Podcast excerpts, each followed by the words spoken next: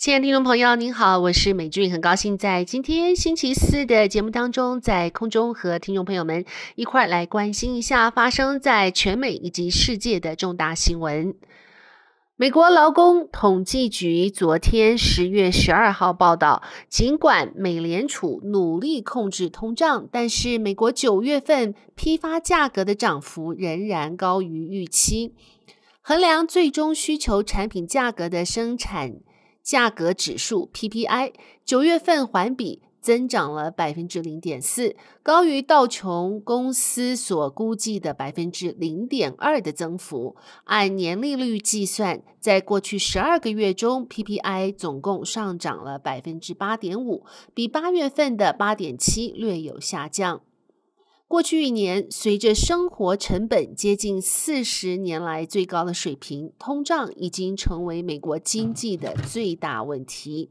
美联储已经通过连续加息来应对，目前总共加了三个百分点。外界普遍预计，央行将在三个星期之后再开会的时候，再会加息三个百分点，就是零点七五个百分点。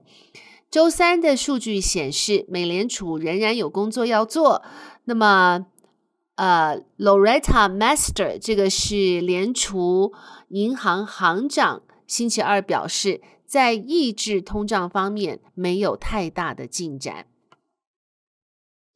那么，继上个星期三十年的抵押贷款利率破了百分之七之后，根据 Mortgage News Daily 报道，美国利率指数在这个星期继续攀升，到星期二已经上调到百分之七点一四。利率攀升对房屋销售及房价产生双重影响。有专家警告，如果发生经济衰退，房价可能会下降下降至少百分之二十。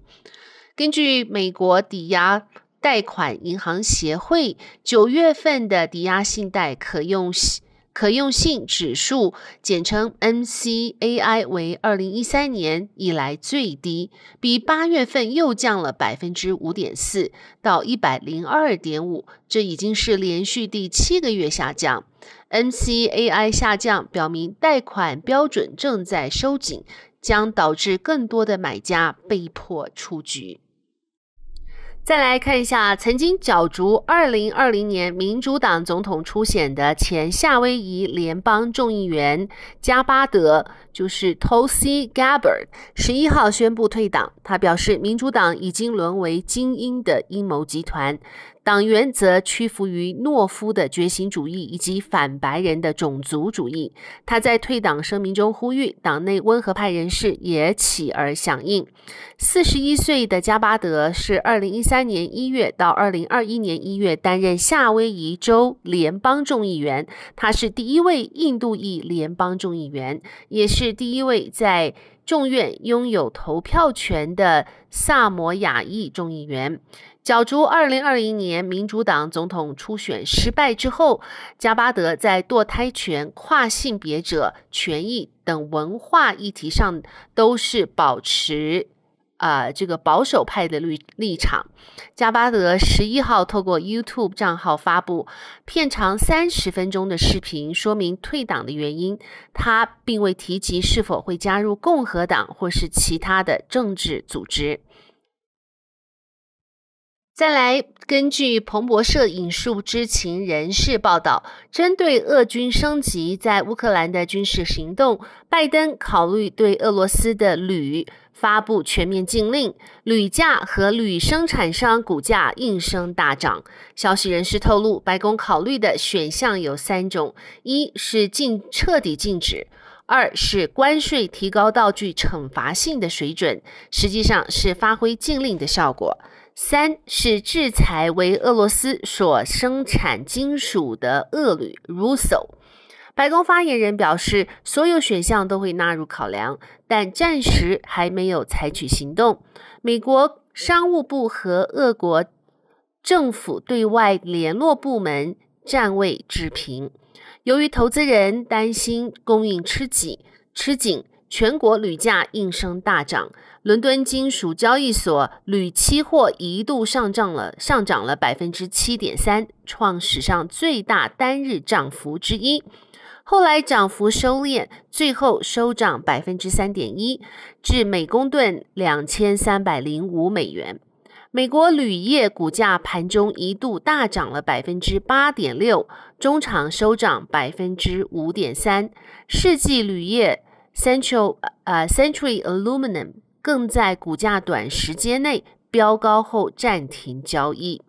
俄罗斯是仅次于中国大陆的世界第二铝生产国，铝在多数重工业都发生了关键作用。但是美国、俄罗斯铝一一般占铝总进口量是百分之十，而数据也显示，俄国在八月是美国的第三大铝出口国。那么，由于铝在实体经济中发挥重要作用，汽车、大楼、iPhone 都会用到铝，因此长期以来这个金属未受到制裁措施波及。但如今随着俄乌战争进入了第八个月，能让美国、乌克兰以及盟国对俄寄出制裁的商品越来越少了。如果美国真的寄出禁令，对全球铝金属市场产生广泛的影响，还可能迫使美国和其他国家的消费者赶忙寻找代金属。俄国铝占全球铝产量的百分之五。好，我们再来看一下北韩近期动作频繁。官方媒体十三号表示，领导人金正恩稍早还视察远程战略巡航飞弹的试射，这些飞弹涉及操作战术性核武器部队，旨在加强该国的战争威慑力。韩联社引述朝中社十二日的报道，北韩发射两枚远程战略巡航飞弹。并沿着北韩西部海域上空，以椭圆形和八字形轨迹飞行了一万零两百三十四秒，最终命中了两千公里以外的标靶。朝中社主出指出，这一次发射是为了进一步提高部署在朝鲜人民军队部队中用于战术核武器作战的战斗效率和威力。并且再次确认整个作作战应用系统的可靠性。报道还提到，金正恩对结果相当的满意。好，再来看一下美东时间十三号七时三十分，美国预定将会公布消费者指数 CPI，市场正屏息以待这项可能影响联准会接下来升息步调的重量级通膨数据。目前，经济家估计美国九月核心通膨率指标将重返四十年的高点，原因是房租涨势难以遏制。新经济学家预测，美国九月剔除食品和能源价格的核心消费者物价指数 （CPA） 预料要比前个月上扬了百分之零点四，较去年同期上涨了百分之六点五。追平三月创下一九八二年以来的最高水准。接受彭博调查的经济学家中有三分之一预期核心 CPI 数据会达到百分之六点六或是更高。根据经济学家预估，受汽油价格回跌的影响，九月整体 CPI 会比啊、增幅的预料降到百分之八点一，但是仍然是处于高档。好，接下来我们看一下 Amazon 创办人贝佐斯的前妻，也是亿万富豪、慈善家，呃，这个 Mackenzie Scott，他捐赠了一千五百万美金给一家社会企业，协助提供眼镜给开发中国家的农民。英国卫报报道。Scott 将捐给社会企业 Vision Spring 的这笔钱，被认为是为协助解决开发中国家民众视力矫正问题所做过的最大一笔个人捐款。为矫正视力模糊问题，已导致全球全球数以计亿计的人口陷于贫穷。这笔在十月十三号世界爱眼日 （World Sight Day） 宣布的捐款，将推动一项倡议，提供眼镜给印度、孟加拉、加纳、肯亚和乌干达的数十万名低收入茶叶、咖啡、可可农民和工匠。Vision Spring 表示，该公司规模七千万美元的呃 Livelihoods in Focus 活动，将能在二零三零年前为上述农民和工匠创造超过十亿美元的收新收入，因为他们将能看得更清楚，并且赚到更多钱。美国财政部长耶伦十二号表示，全球经济正遭遇庞大逆风，美国正努力强化供应链，降低呃美国企业对来自台湾的半导体和其他技术的极度依赖，并且防范中国、俄罗斯以及其他国家的地缘政治胁迫。耶伦在布列森林委员会主主办的一场活动上说，华府正在努力深化与欧盟以及印度太平洋国家之间的整合，包括许多新兴市场和发展中国家，同时打造供应链的更多余余。我们知道，俄罗斯以贸易武器化作为地缘政治胁迫工具的代价，我们还必须减轻对中国等国家的类似脆弱性。